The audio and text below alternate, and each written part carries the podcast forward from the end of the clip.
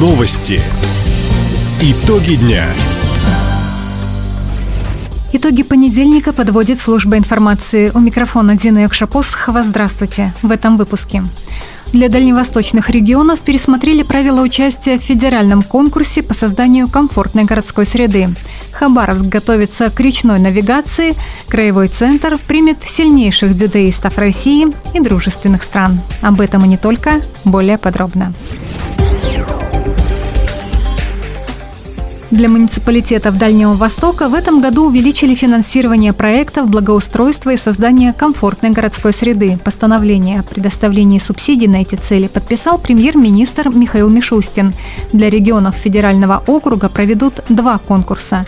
Один должен пройти до 1 мая. Он определит 32 победителя, проекты которых будут выполнены в этом и следующем году. Второй конкурс состоится не позднее 1 ноября и выявит еще 50 проектов победителей с реализацией в ближайшие два года. Средний размер поддержки около 100 миллионов рублей. Конкурсы пройдут по особым правилам. К участию в них допустят города с населением до 250 тысяч человек и поселения, не имеющие статуса города, с населением более 5 тысяч человек. Работа ведется по поручению президента России Владимира Путина. В этом году жителям Краевого центра предстоит выбрать мэра города. Единый день голосования намечен на 10 сентября. Предстоящую избирательную кампанию обсудили губернатор Михаил Дегтярев и глава Хабаровска Сергей Кравчук. Михаил Дегтярев подчеркнул, Хабаровск – один из немногих городов, где возможность выбирать мэра сохранена для людей. Всенародные выборы – это наше достояние, отметил глава региона. Очень важно, чтобы хабаровчане смогли выразить свою позицию. Избирательная компания должна пройти законно, прозрачно и конкурентно. В свою очередь Сергей Кравчук добавил, добросовестный подход необходим и при проведении праймерис в политических партиях. Также стороны обсудили предстоящий день города и выполнение нацпроектов. Авиарейсы из Хабаровска в Пекин приостановили до конца апреля. Об этом сообщает информационное агентство «Хабаровский край сегодня». Первый после долгого перерыва борт на этом маршруте ушел полупустым. Напомним, старт продаж билетов на это направление был объявлен неделю назад – далеко не все желающие успели оформить визы или воспользоваться транзитом через Пекин. В столицу Китая первым рейсом улетело только 14 человек. Обратным в Хабаровск прибыли 34 пассажира.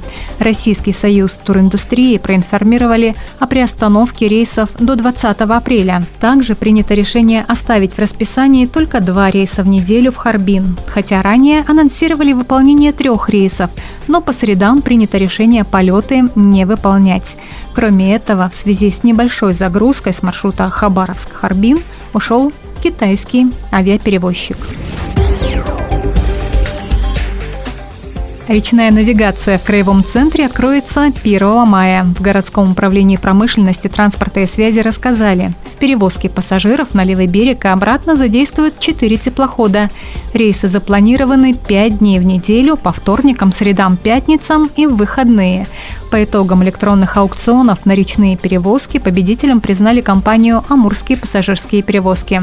Сейчас три судна находятся в зимнем отстое на базе рэпфлота. Теплоход «Москва-80» на капитальном ремонте. Экипажи теплоходов вышли из зимних отпусков и готовят флот к навигации. Ведут работы по дефектовке корпусов, узлов и агрегатов, замене кресел и обновлению салонов.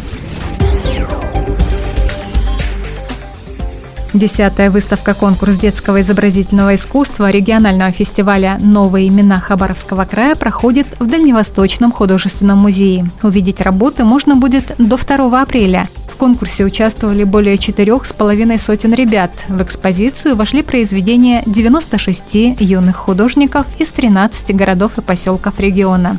Среди основных тем – любовь к родине и ее культуре, иллюстрации к литературным и музыкальным произведениям, природа Дальнего Востока – Отметим, гала-концерт награждения победителей фестиваля конкурса «Новые имена» состоится 31 марта в Хабаровской краевой филармонии.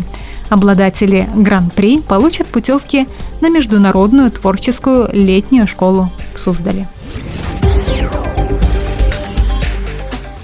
До прибытия в Хабаровск сильнейших дзюдоистов России и дружественных стран остается меньше недели. Регион готовится принять международный турнир по дзюдо этап профессиональной серии Russian Judo Tour. Он пройдет в Краевом центре 1 и 2 апреля. Важность состязаний такого уровня для нашего региона подчеркнул в своем телеграм-канале первый вице-губернатор Александр Никитин. Статус профессиональных соревнований присвоен турниру памяти Василия Ощепкова. Для нас это очень важно. Судьба первого русского мастера дзюдо напрямую связана с нашим регионом. Василий Ощепков родился на Сахалине, жил и работал в Хабаровске и во Владивостоке. История этого единоборства началась с Дальнего Востока для нашей страны, для России. Мы этим очень гордимся. Добавим, впервые в международном турнире памяти Василия Ощепкова среди участников будут девушки. Новый статус соревнований дает такую возможность. В региональном Минспорта отметили, медали разыграют в 14 весовых категориях. Таковы итоги понедельника. У микрофона была Дина Якша-Посохова. Всего доброго и до встречи в эфире. Радио «Восток России». Телефон службы новостей 420282.